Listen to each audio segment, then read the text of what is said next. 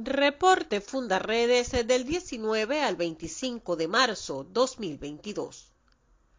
Fundaredes publicó su boletín número 38 en el que analiza la nueva correlación de fuerzas que pugnan por el control de los territorios fronterizos en el estado Apure y los efectos que esta situación ha causado sobre la población civil, obligada a desalojar sus hogares y migrar de manera forzada hacia espacios más seguros. El número de desplazados en la zona se cuenta por miles y supera con creces los esfuerzos que los organismos internacionales y los gobiernos locales de Colombia dedican para atenderles frente a la total indiferencia social de las autoridades venezolanas. Javier Tarazona supera los 265 días de detención injusta en el SEBIN del helicoide, sometido a tratos crueles e inhumanos en los que además se le prohíbe incluso el acceso a la luz del sol. El caso de Tarazona fue denunciado por la alta comisionada de las Naciones Unidas Michelle Bachelet y por la Misión Internacional Independiente para la Determinación de los Hechos de la República Bolivariana de Venezuela, quienes destacaron la delicada situación de salud que presenta y el riesgo que ello supone para su vida en vista que tras más de ocho meses de detención arbitraria como preso de conciencia, aún no se ha iniciado su audiencia de juicio, situación que ya constituye un patrón en los casos de presos políticos en el país. En el corredor fronterizo Apure-Arauca se cumplió un año de los enfrentamientos armados que han cubierto de zozobra a esta región limítrofe, tiempo en el que el conflicto ha sido ininterrumpido desde enero de 2022 y según el jefe del Comando Estratégico Operacional de la Fuerza Armada, general en jefe Domingo Hernández Lares, en la zona han sido desplegados más de 10.000 hombres y se han desarticulado una serie de estructuras que sirven de logística y refugio a los grupos a los que denomina TANCOL, terroristas armados narcotraficantes colombianos. Sin embargo, los asesinatos productos de la actuación de grupos armados irregulares se han incrementado de forma significativa, tendencia que también alcanza a los enfrentamientos armados que se registran o bien entre las diversas facciones de las disidencias de las FARC y el ELN entre sí, o por la intervención de los cuerpos de seguridad venezolanos. En cualquier caso, las principales víctimas contra las que se han cometido importantes violaciones de derechos humanos como asesinatos, ejecuciones extrajudiciales, falsos positivos, detenciones arbitrarias, desapariciones y minas antipersonas, se encuentran entre la población civil que en reiteradas oportunidades se ha visto forzada a abandonar sus hogares para buscar refugio en la ribera colombiana de la frontera o en poblaciones de estados vecinos.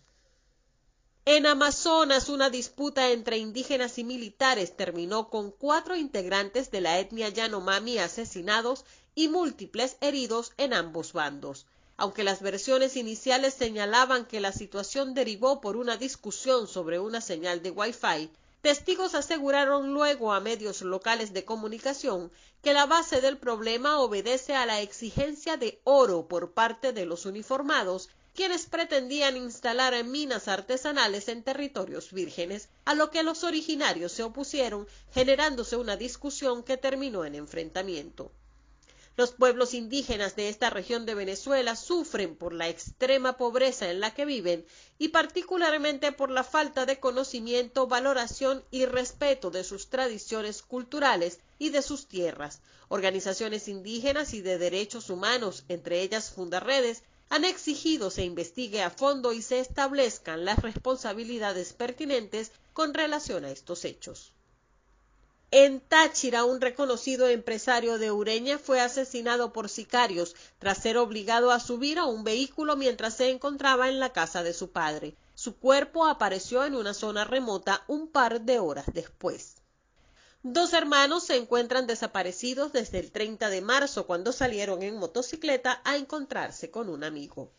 Las trochas que comunican a Venezuela y Colombia sirven de corredores para el paso irregular de vehículos robados que posteriormente son comercializados al otro lado de la frontera. Esta semana un agente de la policía de Colombia fue asesinado para robarle una camioneta que posteriormente se evidenció mediante videos, fue pasada en menos de cinco minutos a Venezuela por la trocha La Toscana hacia el sector Boconó que conduce a Tienditas en Ureña. Del otro lado de la frontera, las autoridades colombianas anunciaron la detención de siete integrantes del ELN, entre ellos dos de nacionalidad venezolana.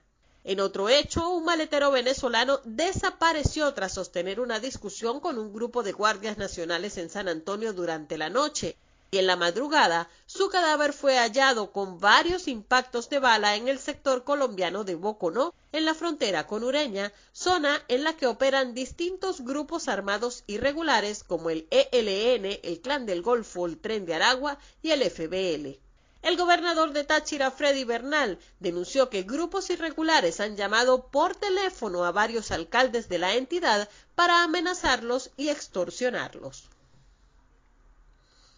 En Bolívar, un niño de ocho años fue arrebatado a la fuerza del lado de su madre por dos hombres y una mujer que le secuestraron mientras ambos buscaban alimentos en la sede del Cuerpo de Bomberos de Caroní en un Are 1. Un hombre identificado como David Chepele habría sido sacado de su casa por varios sujetos armados que posteriormente lo asesinaron. Tres mineros murieron durante un presunto enfrentamiento que tuvo lugar en la mina El Cumi, ubicada en Villa Lola, adyacente a la Troncal 10. Campesinos y productores agropecuarios del sector rural El Candado, ubicado a escasos kilómetros de la capital del municipio Piar, denunciaron que sufren permanentes amenazas de muerte y hostigamiento por parte de particulares que actúan en complicidad con algunos jefes de organismos de seguridad. En Zulia, hombres armados pertenecientes a una banda dedicada a la extorsión de productores agropecuarios asesinaron a cuatro trabajadores de la finca Santomé, en la cañada de Urdaneta, luego de varias amenazas contra los propietarios, quienes denunciaron la situación ante las autoridades sin recibir ningún tipo de respuesta. Fedenaga registra un total de 11 trabajadores de fincas asesinados en circunstancias similares durante el último año.